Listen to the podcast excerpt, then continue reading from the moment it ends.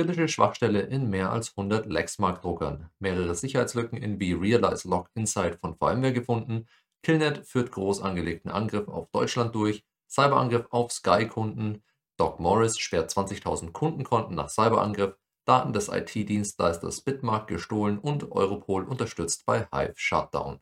Mein Name ist Frederik Mohr und das sind die Hacker News der Woche. Aus der Kategorie Schwachstellen und Exploits. Kritische Schwachstelle in mehr als 100 Lexmark-Druckern. Lexmark hat in mehr als 100 Druckermodellen eine kritische Sicherheitslücke entdeckt. Die Schwachstelle mit der Bezeichnung CVE 2023-23560 ermöglicht es einem Angreifer, Server-Side Request Forgery oder SSRF-Angriffe durchzuführen.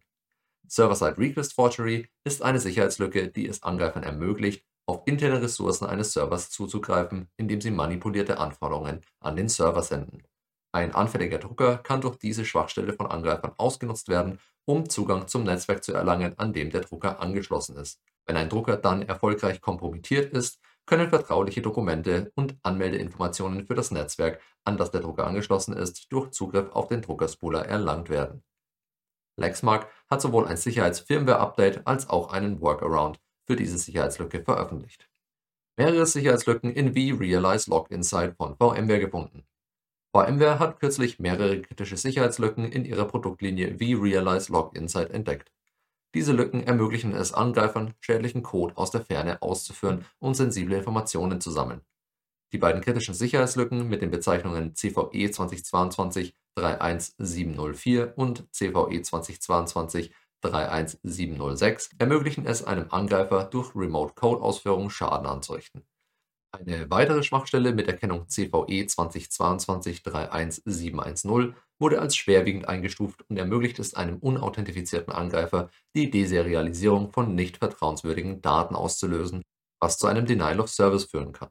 Die vierte Schwachstelle mit der Bezeichnung CVE 2022-31711 ermöglicht es einem Angreifer aus der Ferne sensible Sitzungs- und Anwendungsinformationen ohne Authentifizierung zu sammeln VMware hat die Version 8.10.2 veröffentlicht, um die Probleme zu beheben.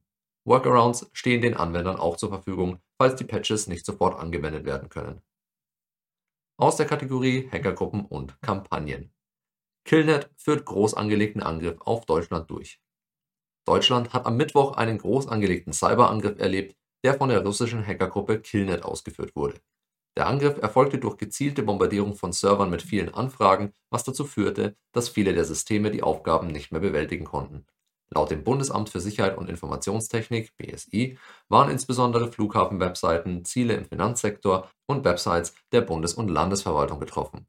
Auch das Innenministerium in Baden-Württemberg gab bekannt, dass seit Mittwochabend bundesweit DDoS-Attacken auf verschiedene deutsche Webseiten von Institutionen stattfanden die unter anderem die Bereiche Infrastruktur, Verwaltung und den Internetauftritt der Polizei Baden-Württemberg betrafen.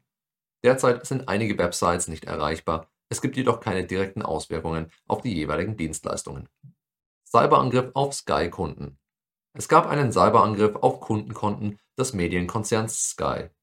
Ein Kunde erhielt eine E-Mail von Sky, in der er über den Sicherheitsvorfall informiert wurde der Kunde zweifelte an der Echtheit der E-Mail und erhielt auf Nachfrage im Sky Community Forum dort eine Bestätigung eines Support-Mitarbeiters. Sky hat IT-Sicherheitsmaßnahmen ergriffen, eine Untersuchung eingeleitet und die betroffenen Kunden schnellstmöglich informiert. Es gibt derzeit keine Anzeichen dafür, dass die Daten missbraucht wurden. Kriminelle hatten nach Aussage des Unternehmens keinen Zugriff auf vollständige Zahlungsdaten, da diese standardmäßig maskiert sind. Doc Morris sperrt 20.000 Kundenkonten nach Cyberangriff. Doc Morris, eine Online-Versandapotheke, musste kürzlich rund 20.000 Kundenkonten sperren, nachdem Angreifer Zugangsdaten von Kunden erbeutet hatten. Laut einem Sprecher wurden jedoch keine Daten gestohlen. Der Angriff, bekannt als Credential Stuffing Angriff, erfolgte durch die Verwendung von anderswo erbeuteten Zugangsdaten, um in die Kundenkonten zu gelangen. Doc Morris hat die betroffenen Kunden gemäß der Datenschutzgrundverordnung informiert und die Konten gesperrt Zusätzlich wurden die niederländischen Behörden eingeschaltet und weitere Maßnahmen ergriffen, um eine Wiederholung des Angriffs in Zukunft zu verhindern. Daten des IT-Dienstleisters Bitmark gestohlen. Ein Cyberangriff hat den Gesundheits-IT-Dienstleister Bitmark getroffen. Angreifer haben Daten aus dem Projektmanagement-Tool Jira sowie aus Unternehmensdatenbanken gestohlen und diese bereits im Darknet zum Verkauf angeboten. Das Unternehmen gehört zu den größten IT-Dienstleistern der Gesundheitsbranche in Deutschland und verwaltet Daten von 30.000 Angestellten der gesetzlichen Krankenkassen sowie von 25 Millionen Versicherten. Bitmark bestätigte gegenüber Heise Online, dass es am vergangenen Donnerstag zu einem unbefugten Zugriff auf einen Teil der IT-Infrastruktur kam. Das Unternehmen betont jedoch, dass die Systeme, in denen Gesundheitsdaten verarbeitet werden, nicht betroffen sind und die Integrität des betroffenen Systems wiederhergestellt wurde. Die Sicherheitsbehörden wurden über den Vorfall informiert. Aus der Kategorie Wirtschaft, Politik und Kultur. Europol unterstützt bei Hive Shutdown. Im letzten Jahr ist Hive Ransomware als große Bedrohung identifiziert worden, da sie für Angriffe auf große IT- und Ölmultis in Europa und der USA verantwortlich war.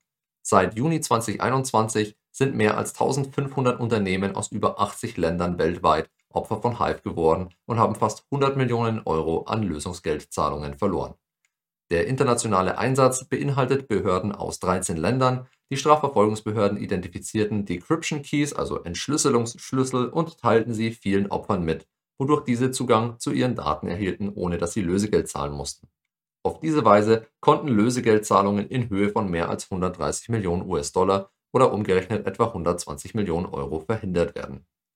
Europol veröffentlichte am 26. Januar 2023 eine Pressemitteilung, dass die gemeinsam mit den Behörden aus Deutschland, den Niederlanden und den USA die Infrastruktur der Hive Ransomware Bande abgeschaltet haben.